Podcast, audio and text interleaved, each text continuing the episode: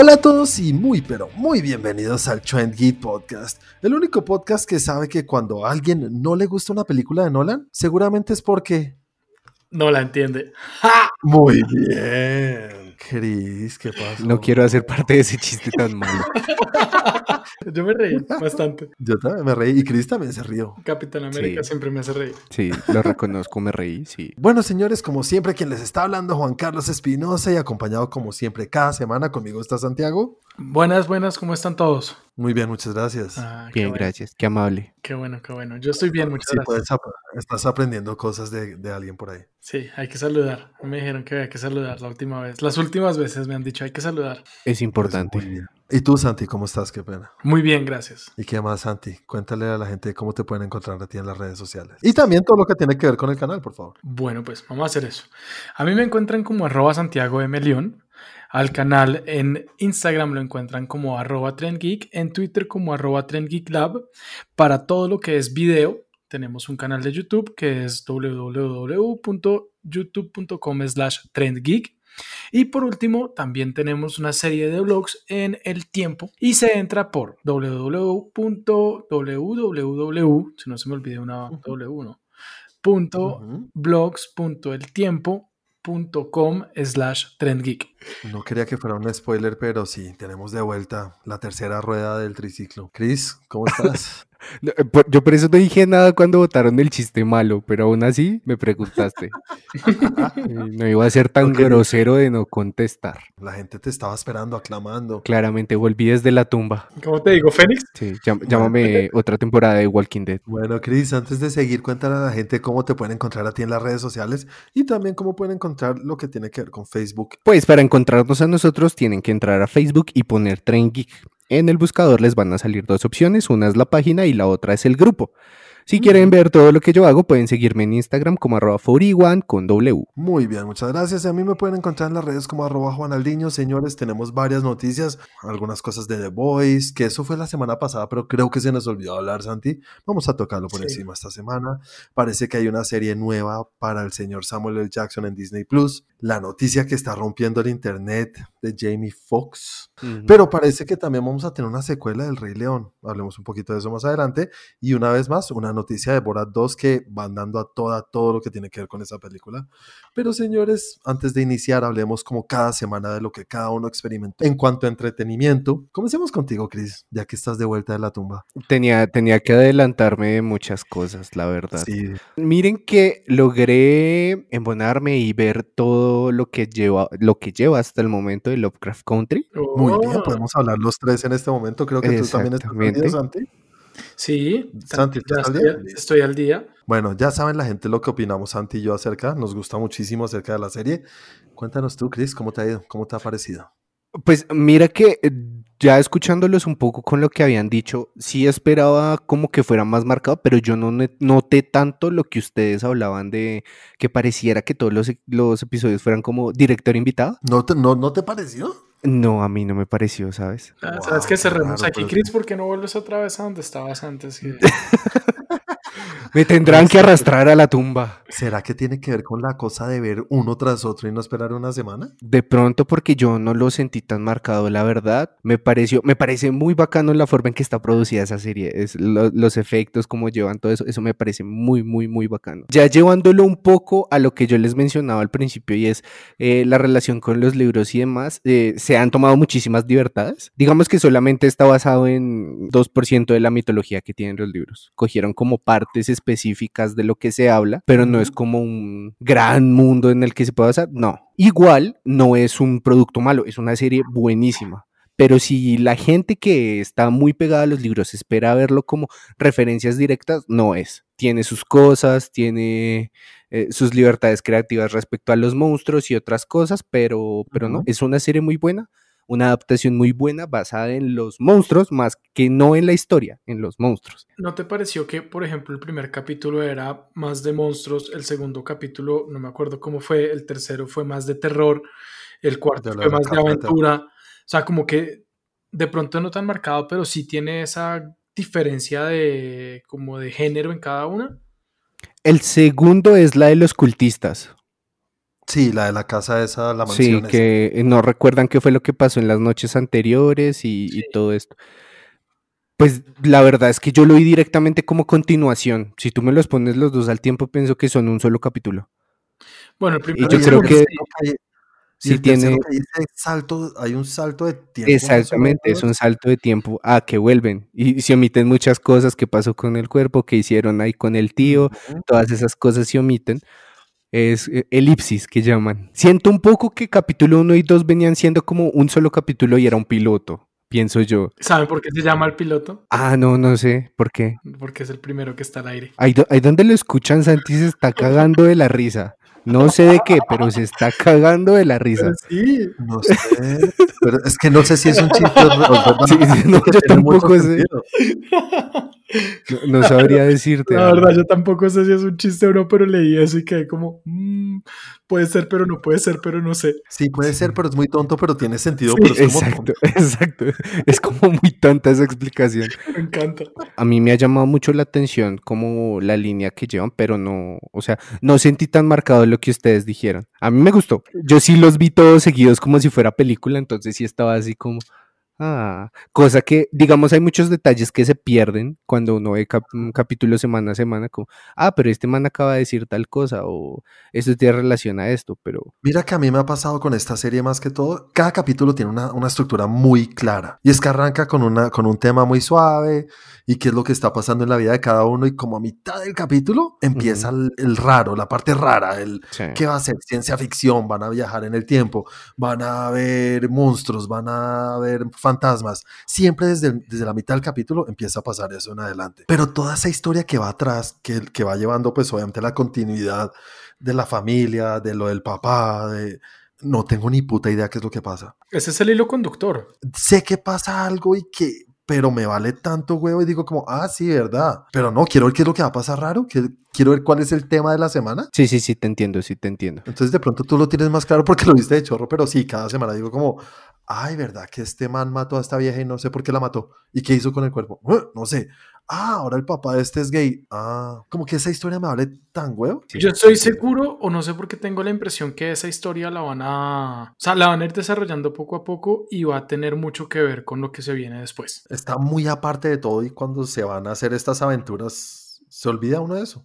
sí, sí, sí, sí. Es que yo siento que lo están intentando. Yo, o sea, así haciendo como tirando piedras a ver si le pego. En los libros y en todo el material que tiene Lovecraft, los cultistas lo que buscan es traer a Cthulhu al mundo porque ellos dicen que cuando entren todos nos vamos a volver locos y ese es un verdadero mundo real porque todas estas bestias existen pero no todos los pueden ver. Entonces quieren como liberarnos de esa cosa y que realmente veamos que hay un otro mundo, que hay otras cosas que nosotros estamos ignorando. A ti Santi, ¿qué tal te pareció el último capítulo? Raro. Gracias y buenas noches. o sea, me gustó, me pareció interesante. Hubo un momento en el que me perdí, o sea, me perdí, un momento en el que le perdí un poco de interés. Debo ser sincero, como que, bueno, ya, ¿qué? ¿Ah? Ya después como que vuelven y lo traen y, y, me gustó un poco más el desarrollo. Igual quedé ahí como en el limbo de, bueno, ¿y qué tiene que ver esto con el resto? Tal cual, a mí me pasó igual. Y hubo un, momento en el cual dije, oye, eso está como aburrido, no entiendo qué va a pasar con este telescopio que estaba gigante. Y después vi lo que pasó con ella y me gustó mucho, me, encantó la batalla esas del carajo, sin ir a spoilers, ¿no? La batalla cuando están, está matando gente es del putas. Pero después se volvió ya muy loco y dije, uy, hijo de puta, se la fumaron. Sí, total. O sea, se la fumaron, ojalá se la hubieran fumado, se metieron un, un, un eh, hongo el hijo de puta. les está pasando como los cultistas están viendo cosas muy cuerdas, eso estaba muy normal. Estuvo raro, pero me gustó, me gustó. Entonces, y lo que dijiste tú, Chris, el nivel de producción de esta serie es del carajo. Está muy sí, me, parece muy grande. Creo que no existe nada, sin decir que las otras series no son originales, porque sí, uno ve algo como, como Game of Thrones, por poner un ejemplo. Eso es mucho duro escribir, eso, J.J.R. Martin y todo eso. Sí. Pero esto es, esto, esto lleva la palabra originalidad a un otro nivel, creo yo. Sí, bastante. Ah, bueno, señores, eh, bueno, ah, no, bueno, Chris, cuéntame, ¿qué, qué, más viste? Vi, Watchmen, ahora sí me la vi completa. ¿Cómo fue ese tema? Porque es que para los que, pues, para los que no saben, eh, Chris es fan de Watchmen y no quería ver la serie, lo hicimos ver la serie, eh, le dijo que no le había gustado eh, un poquito más que Endgame, pero que no le había gustado. Y, esta semana nos mandó un mensaje diciendo, mm, creo que no vi la misma serie. Creo que, estaba viendo la que no era. Entonces, me entendí, explica. De entrada, ¿cómo así que viste la que... ¿Hay otra? No, no, no, ya vi qué fue lo que pasó. Lo que sucede es que en, otras plataformas eh, la serie está, o sea, no están los capítulos completos, sino están por partes. Entonces puede que el capítulo 1 esté dividido en cuatro capítulos. Entonces yo, como sabía que eran 10 capítulos, cuando llegué al capítulo 10, yo dije, pero ¿qué es esta mierda? Pero realmente iba en el, la mitad del capítulo 2. Exacto. Entonces cuando yo empecé a ver, adquirí HBO, cuando empecé a verla yo decía, pero ¿qué es esto? ¿Qué, me, qué es lo que estoy viendo? ¿Estas ya son 16 temporadas o qué? Exacto, sí. Sí, pues eso fue, eso fue lo que vi. La vi completa, es así, también me la aventé completica. ¿Y subió un poquito tu entusiasmo y tu amor por la serie? ¿O pues te gustó? Sí, estaba mucho mejor, me pareció muy buena, estaba muy bien hecha. Igual no, pues no comparto como mucho el donde lo van. Me parece que le hicieron un perfil psicológico a Doctor Manhattan y a Ozymandias que, Dios, eso ni, ni sacando seis cómics de origen le dan. Eso sí fue ¿sí? Como que te remuestran realmente lo que están sintiendo las personas. Sí, me parece bueno. Eh, pues toca esperar a ver que si, me sigue haciendo falta Rorschach. Obvio, claro, pero viste que si era lo que te decíamos, como que no era tan que quisieran volver a traer a Rorschach en ningún sentido, que era lo que te daba miedo y no, no fue así. Mm, sí, exactamente. Bueno, ponle una nota, ponle una nota ahí como fan número uno de Watchmen. No, 7, 7, 7.5. Es buena serie. ¿Y qué más viste, Chris? También. Ah, bien, hola Holmes. Ah, ¿verdad que tú no habías hablado de Enola Holmes, verdad? Cuéntanos por encima qué tal te fue con Enola Holmes. Pues que te dijera, al principio la sentí como, parece como si fuera para niños. la sentí como, y siento que hay que saber llevar esto de romper la cuarta pared. En un punto ya me estaba sintiendo como viendo Dora la exploradora. Como, en serio, me está contando todo a mí, o sea, me está hablando, ¿sí? Y se pone como un poco fastidioso. Me parece que fue algo que usaron ya en exceso. Pero la verdad sí la, esperaba más infantil y la vi un poco como un poco, o sea, como que la película va escalando. Para mí va de menos a más. Si me pides una calificación, le doy un 6. Un 6, estamos por el mismo camino. Muy bien. ¿Qué más, Chris? ¿Y entonces no viste nada más, Chris? Eh, no, que recuerde, así muy marcado no. ¿Y a James? ¿Viste a James? Claramente. Madrugo a ver al muchacho. Muy bien ese pelado. Eh, nada, Santi, sigamos contigo. Cuéntanos acerca de tu semana. The Boys, el último capítulo. ¿Tú también lo viste, Juan? Sí, señor. Cuéntame cómo te fue con el 7. Me gustó más. Me parece que es, es, más lo que estaba esperando desde un principio. Ya montaron toda la historia hasta llegar a este punto donde ya está uno como, ah, ahora sí quiero ver qué pasa, qué pasa, qué pasa, qué pasa, denme más información, mientras que al principio como que siento que se demoraron mucho en desarrollar.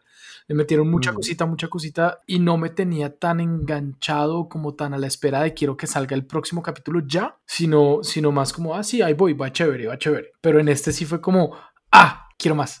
Sí, tienes toda la razón, es el mejor capítulo de la temporada para mí. No solamente es la acción y el, sino que estos manes son unos actorzazos también. Mucho. ¿Cómo se llama Carl Urban, el que hace de Butcher? Oh, en este capítulo lo vi, pero increíblemente bien, con unas escenas duras que le tocó, o sea, hacer más de lo normal, que siempre es como, soy un hijo de puta con una cara de rabón todo el tiempo y ya. No, le tocó harta cosa y se meten harto con su pasado, no harto como yo quisiera, pero cada vez es más directo a lo que es Estados Unidos y la cultura estadounidense y, y, directamente a Trump y todo. Entonces eso me gusta aún más. ¿Cómo te pareció lo de la iglesia de, de Collective? De Church of the Collective. Es que digo, lo están haciendo tal cual, tal cual.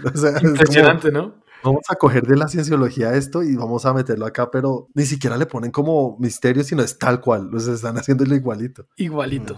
Pero chévere, a mí también me gustó y me parece que es el mejor capítulo de la temporada. Bueno, Santi, ¿qué más viste? Vi una otra cosa de carritos, una serie que se llama Grand Tour. No sé si han escuchado hablar de Jeremy Clarkson, de James May y Richard Hammond. ¿Ese no es el de Jurassic Park? sí, sí es, ¿no? Sí, sí, es Hammond, sí. El, sí, Hammond, pero no. El de la 1, sí. Pero no Richard. pero no Richard. Hay una serie que es mítica inglesa que se llama Top Gear, de carros. y durante muchos años tuvo a Jeremy Clarkson como el como el, como el, anfitrión. En este momento, si no estoy mal, la está pues, eh, siendo el anfitrión eh, Joey, Matt LeBlanc. Ah, ok. okay. Eh, Jeremy salió como mal de ahí. No sé por qué, como que tuvo una pelea, alguna vaina. Y parece que hace. pues yo, yo me había alejado bastante de la serie me había alejado bastante de los carritos. Y el man montó una serie en Amazon Prime hace cuatro temporadas, creo que dos años, cuatro temporadas, que se llama Grand Tour, con los mismos dos personas, dos tipos que lo acompañaban, que con los que había estado muchos años en la en Top Gear y hoy vi el primer capítulo de Grand Tour. Pues es muy parecido, sí, es muy parecido a lo que hacían en, eh, en, en, Top Gear, pero lo chévere de, esto es que esos tres tienen una forma de ser, se molestan todo el tiempo, eh, joden, discuten, hacen bullying y pues y saben mucho de carros, muestran unos carros impresionantes, bien chévere y pues la, la, química entre ellos sigue estando ahí y eso es como, como lo más bacano. Si les gustan los que les gusten los carros, la verdad está como interesante, está chistosa y pues tiene la firma de, de Jeremy Clarkson. Vi algo para, mm, para hacer a Cristian feliz. A ver, a ver, a ver. Vi Quiero comerme tu páncreas. ¡Ah! ¡Ay! Muy bien. Peliculón. Sí, peliculón. cuéntanos. ¿Cuánto, ¿Cuánto dura la película? ¿Como, como dos horas? A mí se me hace que dura harta. Ponle que empecé a llorar desde el minuto 20. ¿Cuál? ¡Ah, caray! Yo les dije que era fuerte. es fuerte. No alcanzan a sentir la cantidad de emociones que uno puede tener con un morraquito en 2D. Hubo algo, yo no sé si se puede hablar, pues hay un tema como hay una gran revelación al final, que es como el spoiler, si uno lo dice, que es como la revelación de la, de la película con, con, el tema de los nombres, que no me pareció tan revelación. Pues fue como, ok, es lo que menos me importa. Pues sí, bonito, pero eh, de resto todo me parece que está muy bien hecha. Lo de la mejor amiga no te mató la idea. Sí, exacto. Sí, no. Pues, o sea. No es que, pero es que ella no está en estado vegetativo. Cuando, cuando están en el café, por decirlo así, cuando están en el café, sí, o sea, como que vuelve otra vez y vuelven como los sentimientos, ya lo uno sobrepasado un poquitico y vuelven los sentimientos y es como, uy, mierda. Pero cuando salen, ahí es cuando ya digo como, ah, ah, Bueno, eh, ponle una nota antes de irte. Un 8. Ah, bueno. Gracias, Chris. Gracias, Chris. Y, ya, Juan, de resto la, la, última fue la que, la que vimos los tres. Listo, señores, les voy a hablar de lo que yo vi en la semana, tampoco vi mucho y como ya hablamos de algunas, pues pasaré por encima, que fue Lovecraft, Lovecraft Country y The Boys, que ya dije lo que me pareció. Empecé a ver una serie que la están dando en Netflix, pues que está en Netflix ya hace un tiempo, que se llama Away, ¿no han, visto, ¿no han visto con Hilary Swank, que es de una misión a Marte? no. Oh, güey, está muy chévere. Eh, vi, un capítulo nomás y, y, se ve que tiene una producción bien buena detrás. La historia se ve interesante. Más adelante les contaré un poco de qué se trata y qué tal es. Pero para un primer capítulo está bien, está bien, bien, bien chévere. Me vi un capítulo especial, Chris, que no sé si estás al tanto, que hubo un capítulo especial de South Park. No, no lo vi. Me lo... Ah, no me enteré así, algo del coronavirus. Sí, lo vi sonando por ahí. Sí, sí, sí, me lo vi. Capítulo de 45 minutos, especial de. Se llama South Park el Pandemic Special. Sí. Qué cosa para reírme. Re... Hace rato no me reía tanto con South Park. Yo veo South Park religiosamente, cada capítulo que sale lo veo. Y uno se acostumbra a las cosas guaches y las cosas fuertes y las cosas que lo hacen a uno ser. ¡ah! Y, y, ya no pasa, sino que uno se ríe y uno dice, ah, ahí están haciendo lo suyo. este capítulo tuvo una cosa que dije, ¡ah! Lo dijo que hayan hecho eso. Hace rato no me pasaba con South Park que hayan hecho eso. Entonces, si les llama la atención, véanlo eh, solamente por eso, solo por esa bobada. No, no es una bobada, es una cosa que digo, tienen huevo hacer eso. Entonces, muy chévere, muy, muy chévere. Le pongo a ese capítulo un, un 9 para mí. South Park es de lo más inteligente que hay en la vida y me parece del putas. Y nada, señores, lo último fue lo que vimos todos juntos. La película que les recomendé, propuse que viéramos para esta semana un documental que se llama Going Clear Scientology and the Prison of Belief. Es un documental que es de HBO, salió hace... 2016. Del 2016, creo. Sí, 2016, hace cuatro años. Comencemos contigo, Chris. Pues mira que sí se notó que era el 2016 porque no hubo nada de la película que yo no supiera antes. Ok. Sí, es algo bastante sonado. Hay que aclarar también que pues la cienciología se caracteriza por ser, estar comandado por gente con muchísimo poder, pero muchísimo poder. ¿Cuál es la diferencia que tiene con otras religiones tipo el cristianismo que también tiene mucha plata? Que estas personas eh, tuvieron plata con la religión. En cambio, con la cienciología eran personas que ya tenían mucha plata e hicieron una religión. O la hizo, pues la hizo este mal. Exacto, sí, la hizo este mal, pero pues eh, como el conglomerado de gente que hizo que esa maquinaria funcionara. Que sea lo que es hoy. Exactamente, porque es literalmente una maquinaria. Eso no puede verse de otra forma. Es un negocio muy, muy, muy bravo en la que el capital número uno es la fe. Entonces, no te dice nada más, es muy directa con sus cosas. Sí, me puse a leer los artículos de cuando recién la estrenaron y causó bastante revuelo. Se ve que HBO estaba bastante preparado para la tormenta de arena que se le iba a venir, pero personalmente, pero mí no me dijo nada nuevo. Es un buen documental. O sea, si uno no sabe nada de esto, esta vaina te va a mostrar de pie a pa por qué es así, de dónde vino, qué hacen, por qué lo hacen. Es hace cinco años que empezó todo este boom y tienes toda la razón. Como no el boom, sino como que se empezó a notar un poco más que no era tan, hey, una religión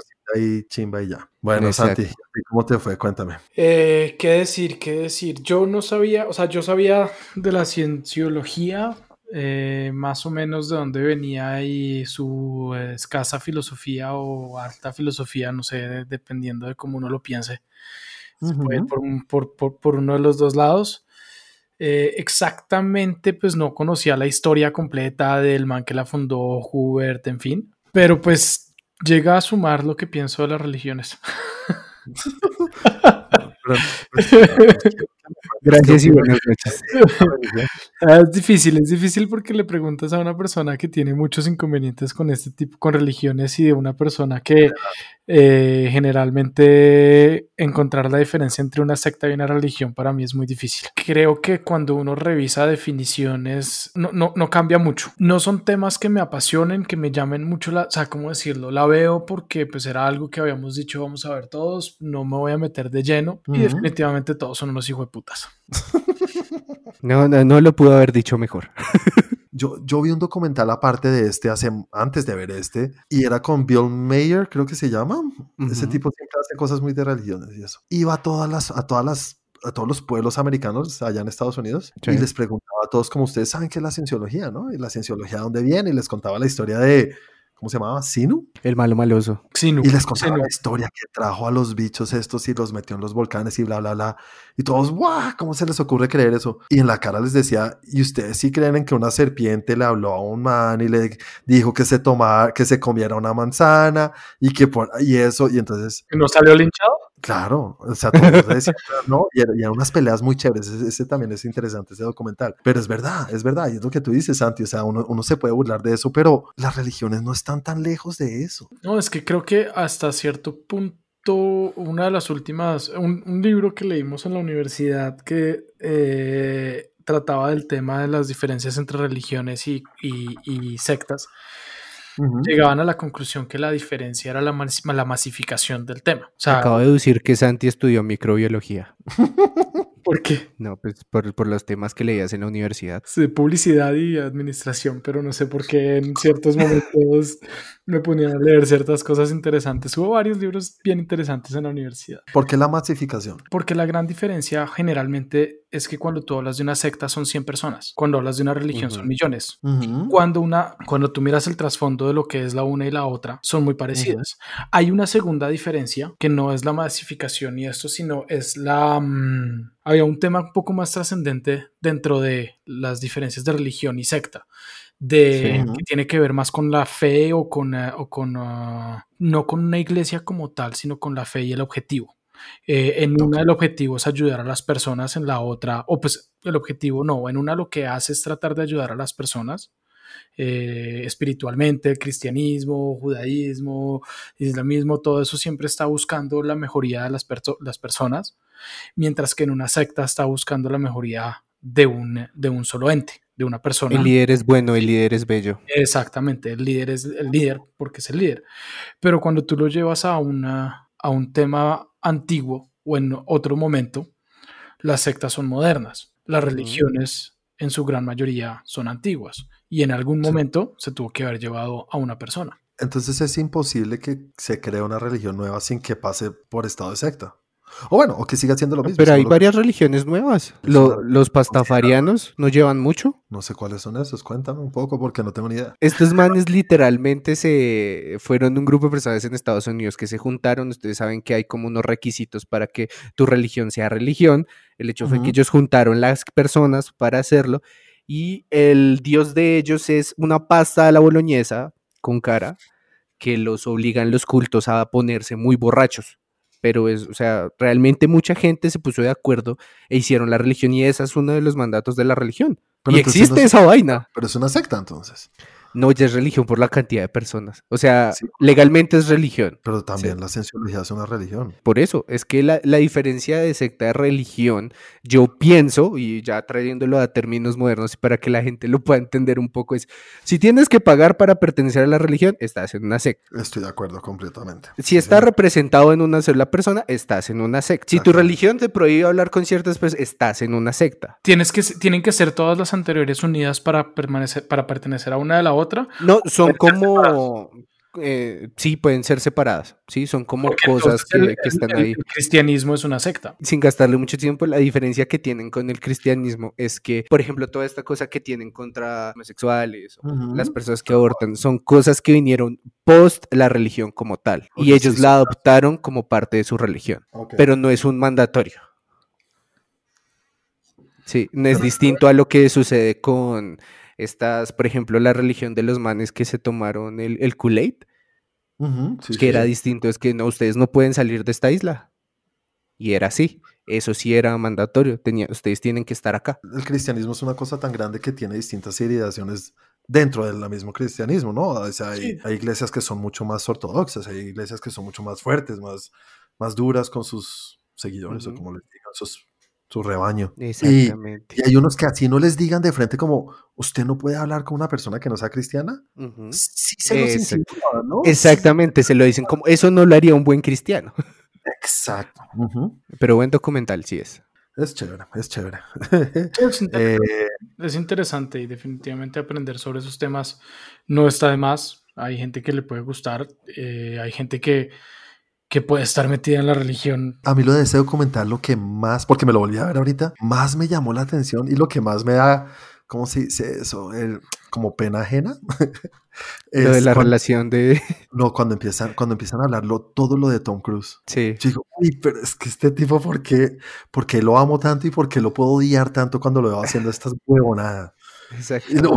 Pero, pero uno lo ve y está en él. Es, es él, es él. Sí, es, es, tan. Ese man, como siempre ha sido, pues de las cosas que también digo yo, como cuando, viendo el documental, como no, esto no, no puede ser cierto. Eh, el, cuando les hacen las auditorías y tienen que sacar todo y anote, anote, Anote, anote que después eso yo se lo saco en contra. Es como, ¿cómo puede ser tan pendejo de ir a decirle todos sus pecados, pensamientos y los que no ha pecado y lo que no ha sentido, decírselo a alguien para que después lo puedan usar en su contra y que se lo han usado en contra a todo el mundo? Es como, no, no. Y obviamente ahí, ahí es donde yo creo que por esa razón John Travolta Tom Cruise, y muchos de esos actores que todavía siguen están ahí, porque deben tener algún secreto o alguna cuestión que no se puede salir. Una tierrita bien guardada, bien. Y la, pues, la de John Travolta, todo el mundo cree saber lo que es, ¿no? Sí. Su supuesta homosexualidad. Prende empujado.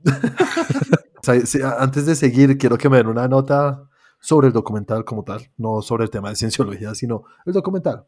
¿Cómo les documental, yo le pongo un 7. Yo también voy por el 7. 7, yo sigo también, sí, 7, 5, 8, me pareció muy chévere todavía. Y lo que tú dices, Chris, puede ser que esté un poco mm, pasado de tiempo porque hay muchas cosas nuevas hoy en día. Sí. Eh, Eso era algo que sí les quería preguntar. De los temas importantes, ¿hay, hay alguna novedad o ha habido nuevas, eh, como nuevos hechos que hayan salido a la luz. Pues de temas tan específicos no, lo que sí pasó fue a nivel como institución y es que sí sacaron lineamientos para blindarse demasiado con lo que estaba sucediendo y se blindaron con muchas cosas. Entonces ya es mucho más complicado sacar un documental de esos hoy en día. Así diciéndoles un poco, en el momento en que HBO sacó el documental, tenía ya listo el buffet de abogados para lo que se venía. yo tuve la oportunidad de hablar con una chica que estuvo metida en eso. ¿Qué va, y, Sí, y si es demasiada la coacción que tienen ellos para decir cualquier cosa, entonces ya, ya realmente se convierten como en un factor de miedo. El, una vez das un paso ahí, es muy difícil salir. Yo, yo he seguido mucho a una vieja que se llama Leah Remini, que es una actriz también. eh, no me acuerdo en qué salió, creo que salió como en Cheers o algo así. Ella fue, ella fue ciencióloga desde chiquitica, como desde los siete años, la familia la metió y salió hace cuatro años. Y ella tiene un programa de televisión en contra de la cienciología en AMC, todo muy chévere, muy, muy bacano. Y las cosas que ella habla, porque ella llegó al nivel más alto, ella llegó al nivel 8, que ahorita creo que ya lo alargaron. Y nada, y lo que también dicen es que no hay tantos miembros de la, de la iglesia como ellos dicen. Que ellos, ellos dicen que tienen, no sé, cientos de miles de, de seguidores alrededor del mundo. Sí. Y dicen que no, que eso está más cerca de los 20 mil por ahí, ni siquiera. Dicen que eso es real, que lo- los edificios que compran y todas esas cosas están vacías. Los compran para cumplir con, las, con los requerimientos que les, que les, exigen. Y también pues para decir, vea lo que tenemos. Y sí, dicen que son edificios vacíos. Tienen un chingo de varo.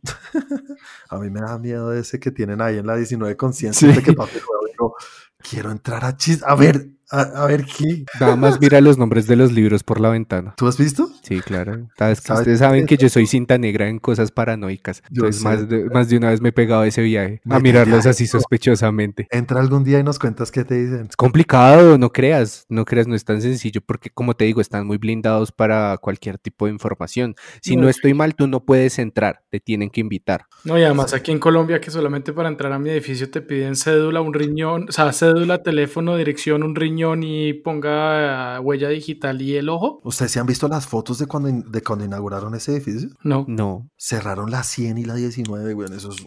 Pero así cerrado y así de gente increíble. Yo, esas fotos uno las busca por internet y se ven increíbles. Yo no puedo creer que hayan hecho eso. Y dijeron que es que te habían traído a Tom Cruise que hasta allá, no creo. Ah, no, no creo. Pero, ¿saben quién es cienciólogo colombiano así conocido?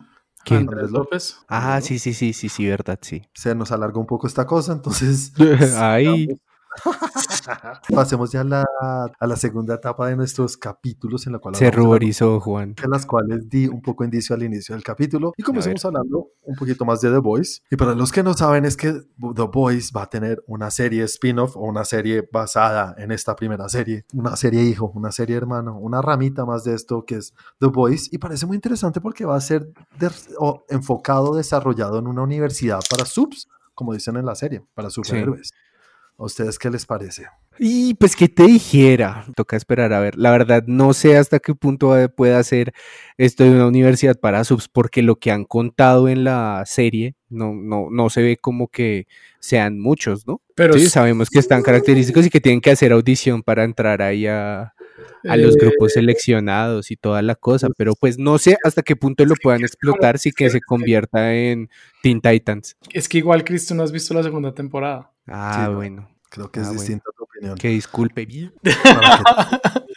Me parece que la tienen que diferenciar lo suficiente para que no sea lo mismo, pero no tanto para que, para que uno no la vea como algo que tenga que ver con el universo. No sé, es raro. Chévere, pero es que a los spin-offs les tengo como, como, mm, nunca son tan buenos. eso podría ser lo único Sí. que a mí medio me, me da un poquito de... "Ah". Y es eso, que los spin-offs usual, o sea, no me acuerdo un spin-off, bueno, Better Call Saul me ha gustado bastante, pero son rarísimos. Es raro que un spin-off sea bueno, o bueno, y es inevitable no pensarlo, ¿no? Porque es un spin-off, decir como, tiene que ser tan buena como The Voice. Sí. Es que ahí es donde digo, me parece muy difícil, me parecería muy difícil que fuera tan buena como The Voice, sobre todo porque la primicia ya la conocemos. Bueno, es una universidad que, has- que es de VOD, ¿no? Es una universidad que creó VOD. Entonces sí tiene que ver en eso solamente como para ubicarlo en el universo, pero... Y lo que dicen que van a, van a mantener el mismo tono, que creo que es lo que hace que The Boys sea lo que es y lo que gusta tanto. Entonces, por ese lado, bien. Bueno, señores, la segunda noticia es que parece que el señor Nick Fury o Samuel L. Jackson va a tener su propia serie en Disney Plus. ¿Qué te parece, Santi? ¿Sabes cuál es la primicia? No, está en charlas para aparecer en ¿Dijo una serie. premisa o primicia? Las dos. Las dos. ¿Qué Ah? Primicia. Premisa. Entonces, ¿Cuál es? ¿Sabes cuál es la primicia? Pues la primicia es que vas a tener una serie en Disney. La- La premisa sería de la serie, ¿no? Disney Plus necesita contenido. ¿Pero te gusta a ti? No sé, no sé si me gusta. Quiero saber de qué se trata, saber cuál es la historia más o menos, para ver si me meto, si me gustaría ver algo sobre eso. El personaje Mm. igual es un buen personaje. Eh, sería chévere ver qué, qué pasó en su vida entre, entre la película. El de- ojito. Sí, El entre, entre el ojito y Capitán América. cómo llegó a ser Nick Fury, cómo llegó a ser eh, el, director de, de Shield, no me disgustaría. Pero cómo llegó a ser director en Shield lo muestran en Capitana Marvel. ¿Sí termina siendo el director? Sí, claro, porque él pasa el, la, el documento, que es en, la escena final que está pasando el documento, donde dice que quiere formar Shield. Es verdad. Es que eso es a lo que voy. Siento yo que van a entrar a sobreexplotar el personaje. Y más si es Samuel L. Jackson, ¿no? Hay serie de cómics, hay serie de cómics de, eso. Sí. El problema es que Samuel L. Jackson está como los chistes de Santi, están un poquito viejos, entonces no sé cómo van a hacer. Sería distinto si va a ser una serie de Nick Fury que va a interpretar a alguien más y él va a aparecer de vez en cuando, porque ahí sí tendría mm. sentido como las propias historias, un poco con lo que hicieron con la serie de Agents of Shield. Incluso él embonaría más y si lo metieran en Agents of Shield. Obviamente Samuel L. Pues Jackson sería como un dios entre los actores de, de Agents of Shield. Bueno, a mí me gusta el personaje, me gusta Samuel L. Jackson, me parece muy chistoso, me parece el carajo, todo, me parece su interpretación de Nick Fury me gusta muchísimo, pero no sé si es suficiente para una serie. Exactamente, eso es a lo que voy. No sé, me, pasa igual que la serie de Gotham que quieren sacar de ahorita de Batman. O incluso la serie de, Agents of Shield. Nunca me llamó la atención. Sí, a mí tampoco. Nunca. Vi pocos capítulos. Yo la empecé a ver, pero es que es muy larga. Bueno, sí, es que además de eso. Ay. Cristian está hoy, pero. Estoy intratable, estoy intratable. Tengo dos semanas de molestarlos. A mí, yo creo que las series de superhéroes sin superhéroes no me llaman la atención. Y sé que Agents of Shield tenían por ahí cositas, ¿no? Metían y tenían que cazar algunos superhéroes por ahí. Sí, malandros varios. si voy a seguir una serie de Marvel o de DC o de lo que sea de superhéroes, quiero seguir a un superhéroe, no al jefe de la policía. Exactamente. No, me llama la atención. Obviamente, si, me, si ya empiezo a oír noticias que esta serie es del carajo, que es muy buena, pues toca verla. Pero al principio no me tiene. Entonces, vamos a ver qué pasa. Ah, no, la tercera noticia. Esta sí es la noticia que quiero ver qué opinan ustedes. Y es que el señor Jamie Foxx, el señor Ray Charles. Jamie Foxx y... El mismísimo Jamie Foxx está en conversaciones, según The Hollywood Reporter, y ya él mismo lo confirmó. Entonces sí está confirmado que ya va a aparecer en Spider-Man 3. ¿Cómo la conocemos ahorita? Si va a ser Spider-Man desde casa o como sea. Y no solamente él como Jamie Foxx, sino que va a interpretar el personaje que ya interpretó en The Amazing Spider-Man 2 y fue Electro. Va a volver a interpretar al mismo Electro. Esto sí ya da de qué hablar y quiero comenzar contigo, Santi. ¿Qué opinas? Eh, interesante, porque esto abre la puerta para el multiverso, que estaríamos hablando de un, de un Spider-Verse, de un multiverso o de algo raro donde el malo de un Spider-Man pasado vuelve a estar en este Spider-Man a menos de que le hagan un reboot de cero, si es como si no hubiera estado en la película pasada y vuelven a contar su historia de cómo inició. Y vuelve a ser un ñoñito. Y vuelve a ser un ñoñito, y en fin, que me parecería estúpido y pues no tendría sentido, pero... La noticia me parece interesante. Un Spider-Verse en imagen real, porque ya tenemos una animada, ¿no? Sí. Pues, pues, no tal cual, pero algo así.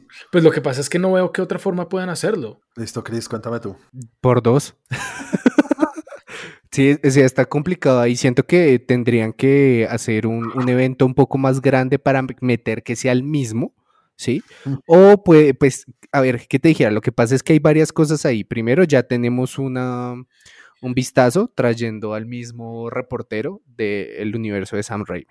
Ajá, J.K. Simmons. Sí, entonces ahora tenerlo de la casa sería como literalmente empezar a armar como un Spider-Verse, pero tocaría ver cómo lo embonan. La sola noticia no dice mucho, toca esperar a ver qué tienen en mente ellos. Lo de J.K. Simmons me pareció más un homenaje, como un homenaje al, personaje, o que crear un multiverso, pero ya traer un malo maloso personaje principal o secundario de, la, de, de, de esta nueva saga, sí me parece que tienen que argumentarlo de alguna manera. Sí, obvio. Va a empezar a hacer camisetas que digan malo maloso. Consíganla solo en el Instagram de Trend Geek. Pero con la estampa de Chris ahí. Sí, con la cara de Chris. Malo maloso aprobado. Jamie Foxx salió diciendo, creo que puso un post y lo quitó en Instagram y dijo como, me encanta este personaje, lo voy a volver a interpretar, bla, bla, bla, pero ya no voy a ser azul. Creo que su, ah, creo que su personaje original en los cómics es como verde amarilloso, algo así. Lo volvieron azul, fue para que fuera más, oh, electricidad, porque la gente no entiende que la electricidad es de otro color. Eh, tiene que ser azulito. Yo iba a decir, ese comentario fue muy racista y ya no voy a ser azul. lo que sí me parece a mí lo más raro del mundo es que traigan a Electro, ¿no? Creo que es uno de los personajes menos queridos. Porque está mamadísimo. sí, además que va a ser Tyson ahorita, entonces va a estar Y ahí sí que está mamado. No sé, Juan. y aparte que... es que él con música de rap de fondo se ve muy bien. 2021, sorpréndeme. Pero una cosa es, ¿se acuerdan que dijeron que iban a hacer esto con Into the Spider-Verse, con la película animada? Sí. Imagínate, ahí ya se quebró el mundo, ¿te imaginas? dijimos acá, hubiera hecho lo que fuera porque hubieran hecho eso en la imagen de en, en, Spider-Verse. Sí. De pronto está la razón por la cual no lo hicieron. Imagínense. Ah, chinga. Uy, ahí sí. Si ya lo hubieran hecho en la, película animada, ya no sería tan normal, tan chévere que le hicieran en la película.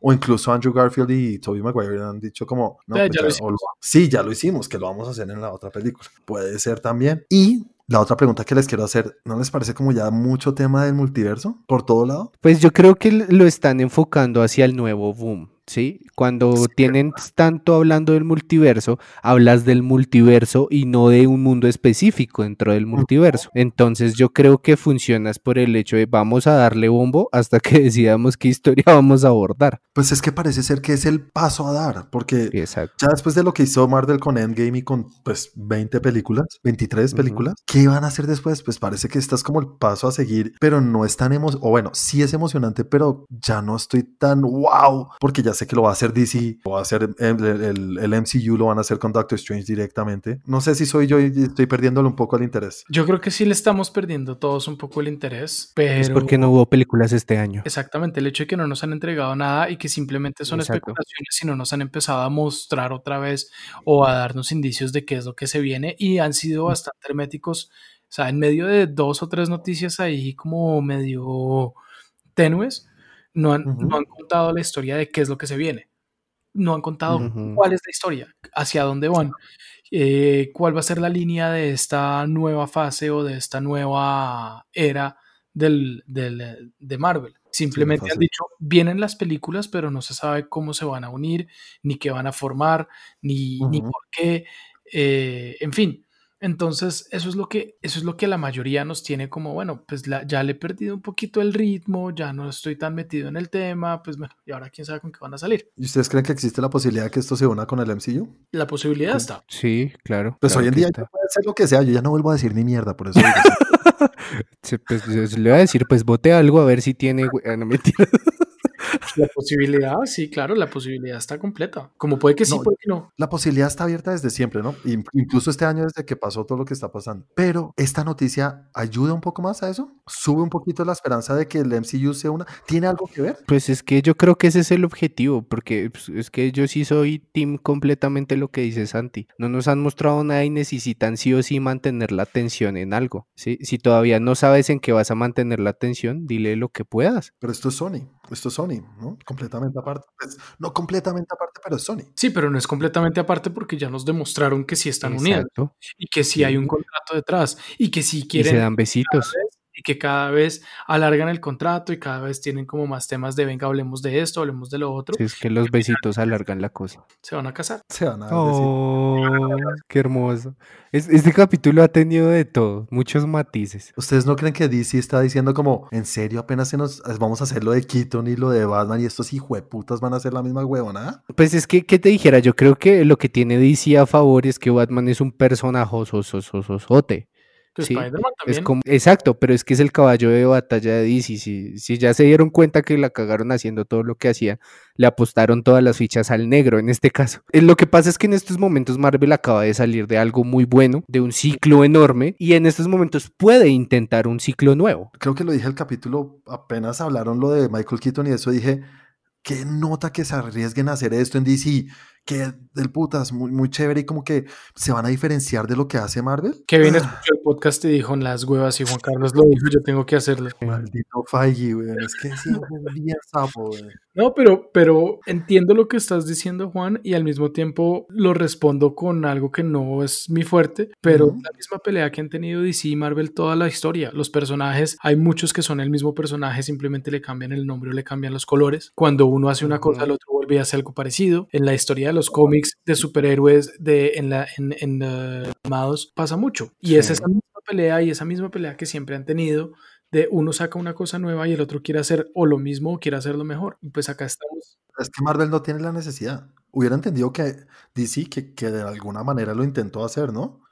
Hacer lo que hizo Marvel en su momento. Sí. De una manera distinta de empezar con la película grande, bla, lo que sea. Pero esto es Marvel querer hacerlo de DC, no veo la necesidad. Ahora, ahora, esa es la otra pregunta. Hay ideas que se tienen y hay fundamentos de ideas y se ha visto en la historia ideas que están aproximadamente en la misma época de dos personas completamente diferentes en, en, lugares completamente diferentes que tienen la misma idea. Quién sabe que Kevin Feige tenga esto desde hace seis años pensándolo y simplemente DC, y DC dijo, oiga, yo, yo quiero hacer algo Y le creo completamente. Y, resulta que los dos tenían y resulta que los dos tenían la misma idea y fue simplemente el tema de mierda, este más se me adelantó. Sí, tiene mucho sentido. Tiene todo el sentido de la vida. Vamos a ver, pero sí, me siento un poco mal por DC porque parecía que estaban como muy originales y no. Iba uno a ver y... Eh, nada, señores, la cuarta noticia. El Rey León, la imagen, en, la película, la versión en imagen real del año antepasado fue, o el año pasado, 2018 creo que fue. Sí, creo. Sí. sí. bueno, dirigida por el señor John Favreau, eh, pues se confirmó que va a haber una parte 2 una segunda entrega de eso, dirigida por el señor Barry Jenkins, un grandísimo director, director de muchas películas, incluso una ganadora del Oscar después Fue de la, muy mala, muy mala, requete mala. If Bill Street Could Talk me gustó muchísimo más. Pero, uy, pero la otra sí muy mala. Moonlight, ¿sí? Es Moonlight. Sí, Moonlight. Bueno, ¿qué les parece? El Rey León 2. Empieza tú, Santi, que eres ultra fan de El Rey León. Mi pregunta, y es una duda que tengo también, es, ¿es precuela, secuela, spin-off? En pocas palabras, dicen que es una película de continuación, pero, o sea, va a contar cómo fue que llegó Mufasa, al, al, al trueno, al trono. Al trueno. ¿Cómo llegó ahí? Tenía una el nombre?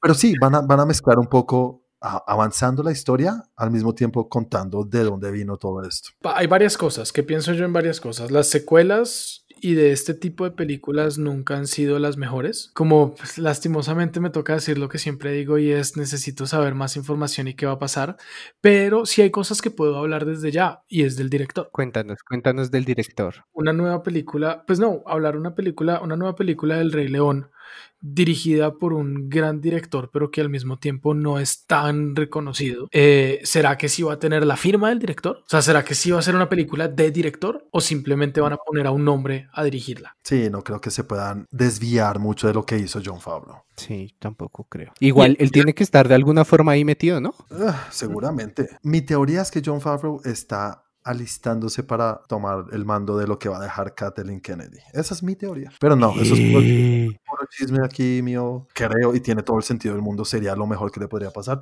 Pero eso es otro tema para otro día. Eh, pero sí, esa es mi pregunta. O sea, ¿será que le van a dar firma? ¿Será que le van a dar de verdad como libertad de que haga algo? ¿O qué negociación habrá hecho para que, para que dirija esta película y le suelten otra cosa por otro lado? Sí, es que es muy distinto, ¿no? Es como coger a un director de otro estilo completamente diferente a lo que hace John Favreau para hacer esto. Y que no ha hecho producciones grandes. No, ha hecho puros pedazos de mierda. Pero, pero es, que Moonlight, uy, Moonlight. Chris, ¿tú qué opinas de un Rey León 2? Sí, pues que te dijera, la verdad es que si no está... Hércules. No, eh, no, o sea, fuera de eso. Si ya decían que el Rey León, bueno, decíamos muchos que el Rey León, este, este que sacaron la versión live action, era como muy calcada a lo que se sabía del Rey León anterior. Pues no, la verdad es que el Rey León 2 no es que sea la. En comparación, no pero llega ni al talón. Sí, pero ahí es entonces, la diferencia. sí, la diferencia. ¿No sabías? ¿No sabías? Sí, Simba's Pride, ¿no? Simba's Pride. Sí. sí, creo que se llama Simba's Pride. Pero, pero ahí, aquí es donde yo sí creo que hay diferencia, porque no van a hacer una, una, una versión nueva de la segunda del Rey León. por eso, algo, hacer algo completamente nuevo. Y si hacen algo completamente nuevo, pues espero que sea genial. A ver cómo lo arreglan. Ya tienen los errores anteriores de la versión animada. Haz algo súper guau. Suelta todo tu feeling. De acuerdo completamente porque es que ese fue el error de la 1, que le hicieron toma por toma igualita a la animada y, eso es lo que más le criticó todo el mundo. Qué pena, pero las canciones de Beyoncé no estaban en la primera. Yo sé que fue lo que menos me gustó también un poco. Entonces, que le den libertad para contar una historia es lo que más me llama la atención y un gran director porque es buen director. Así no haya hecho nada de esto, un buen director es un buen director. Entonces, chévere, es un artista y hijo de puta, se nota que sabe lo que hace. Así no haya hecho lo que me gusta a mí y me guste, pero sé que es un buen director. Como dice Santi, esperar a ver qué nos dicen más adelante, así sea ver un primer tráiler, una primera imagen, porque lo que sí seguro es que la tecnología va a estar increíblemente mejor que la película anterior. Por lo menos una sinopsis. Una sinopsis también, sería muy interesante. Eh, nada, señores, entonces vamos a hablar un poquito de los Trend Geek Games, en el cual cada semana hablamos acerca de algún tema, una lista o algo que tenga que ver con el cine, en el cual podamos hacer un grupo específico de algún actor, de un estilo de película o lo que sea. En esta semana la pregunta era, ¿cuál es tu pelea favorita del cine? Pero en uno a uno. Sí, one on one, uno, uno. one on one, one on one. De pronto no sería la pelea de Thanos contra todos los Avengers. Pero están en igualdad de condiciones. No, no un ejército contra un ejército. Necesito es una persona contra una persona. Y bueno, señores, entonces comencemos con nuestras peleas favoritas de cada uno. Obviamente, favorita personal, nada que creamos que es la mejor, porque hay unas que son una producción mucho más elaborada o lo que sea pero la que más le gusta a uno por razones personales. Chris, comencemos contigo. ¿Cuál es tu pelea favorita del cine? ¿Ustedes se acuerdan? Este man que salió en la segunda película de La Purga, es que no me acuerdo el nombre de él, que es el mismo que sale en el meme favorito de Santi del ascensor. Una película que se llama The, de, The Fighter, muy parecida a las que hacía Jean-Claude Van Damme. Exactamente, a las que se hallan Jean Van Damme, en la que él es un peleador de la UFC. Tiene una cantidad de peleas ahí. Ese mantiene unas coreografías muy serias. Frank Grillo. Oh, qué man para pelear tan serio. y pues. si no es esa, la de la purga de ese man contra el último nazi que están en el garaje, también es muy seria. Creo que borré esas películas de mi mente. ¿Hay peleas? Sí, claro. ¿En la purga? En la purga 2 eh, al final llegan y, los dos se quedan sin balas y agarran a darse guamazos. Y se dan sus buenos guamazos. pues, yo pensé que te ibas a ir con una película asiática, Jackie Chan o algo así. Yo también. no, casi no, no he visto. Vi las de Bruce Lee. Por eso, Enter the Dragon o algo así. Que ya eso es otro nivel. Esa es, una obra de arte, eso no es una pelea. Es un baile. Bueno, Santi, cuéntame cuál es tu pelea favorita de la historia del cine. Tengo que hacer una mención especial. Ok. Dijimos, dijimos del cine, pero le tengo que hacer una mención especial a Banshee. Hay tres peleas en Banshee que son impresionantes. De Lucas Hood contra Damián Sánchez, que era el, de UFC también, o boxeador, algo así. La que tuvo contra, contra Proctor, que es el malo malote de la serie. Ah, sí, buena, y la que tuvo contra el, el, el, lacayo de Proctor, eh, ¿cómo es que se llama ese man? Burton. Aunque me gustó más la pelea que tuvo ese con la vieja en un carro, creo que era en un carro. La, ese también, ese también, ese también, estuvo muy buena. Pero esa serie es buena. Es, muy buena, es muy buena y esas peleas de, de ese man son muy buenas. Entonces, tengo que hacer esa mención especial. Y después, ya entrando al tema del cine, hay, hay dos que me tienen ahí como como, como que no sé cuál de las dos. Una es Rocky versus Apolo. Mm, ¿La 1 o la 2? Eh, la 1, la que pierde. Spoiler alert. Uy. Si no, pues marica del 76 esa película. Se dan durísimo, dura mucho tiempo, es muy buena pelea. Y lo que yo creo que más le da el tono a la pelea y lo que la hace aún mejor es el hecho de que Rocky pierda. Sí, eso es algo que creo que muy raro, nadie esperaba eso. Exactamente, eso es lo que yo digo, wow. Y la otra, que es una de, la, también de mis películas favoritas, y es Neo contra Smith, en el subterráneo. Menos mal era solamente una mención especial y nombró tres. Perdón, así soy yo. Es que es difícil escoger. Ya la tuve, yo creo que la tengo en el segundo lugar también. Muy buena, muy buena pelea, sí, sí, sí. Bueno, para mí esta estaba la segunda y, y creo que en algún momento dije voy a decir esa pero me acordé de una pelea que a mí me impresionó, que incluso cuando compré la película la tenía en DVD, sí, la tenía en DVD, eso que la ponía solo por ver esa pelea, sí. y era de El Tigre y el Dragón. Yo no sé por mm. qué, pero me lo supuse. ¿En serio? Te lo juro, porque hablaste de esa pelea años. Hay una pelea en la que es Michelle Yeoh contra la niña que no me acuerdo cómo se llama. Con las espadas. Eh, y van cambiando de armas y cogen otra arma y cogen otra. A mí esa pelea, yo decía, no puedo creer este nivel de, de coreografía. No, es increíble, es increíble. A mí esa pelea me gustó muchísimo. Incluso tengo ganas de verla, ahorita la veo. O la veo ya, chao, chao todos, chao. no, no me gustó mucho. Señores, para la otra semana, entonces tenemos algo que a mí me llama mucho la atención y no sé de dónde voy a elegir porque tengo muchas películas por elegir. Y es que vamos a irnos por nuestro documental favorito. Chan, chan, chan. Una vez más, no mejor documental porque seguramente las personas van a decir, hay una que es mejor, mejor hecho, bla, lo que sea. No, el documental que nos gustó a nosotros, sea por la razón que sea que nos impactó. En el fondo de su corazón. Exactamente como dices tú, Chris. Y bueno, y una cosa más que vamos a poner, una cosa nueva que también tenemos en estos capítulos, y como lo hice yo la semana pasada que les propuse y les sugerí que viéramos una película, pues esta semana le toca el turno al que volvió de la tumba. Al que ve monos chinos. Los voy a poner a ver monos chinos. Eso no tenía pierde. Obviamente, me lo imaginé. Yo les he hablado de una película que rozó el Oscar. Lo, lo, acarició así. El viaje de Chihiro. No, ese sí se lo ganó. Ah, puta. Entonces, ¿No han visto el viaje de Chihiro? Yo no lo he visto. No. han visto el viaje? no. Vamos a ver el viaje.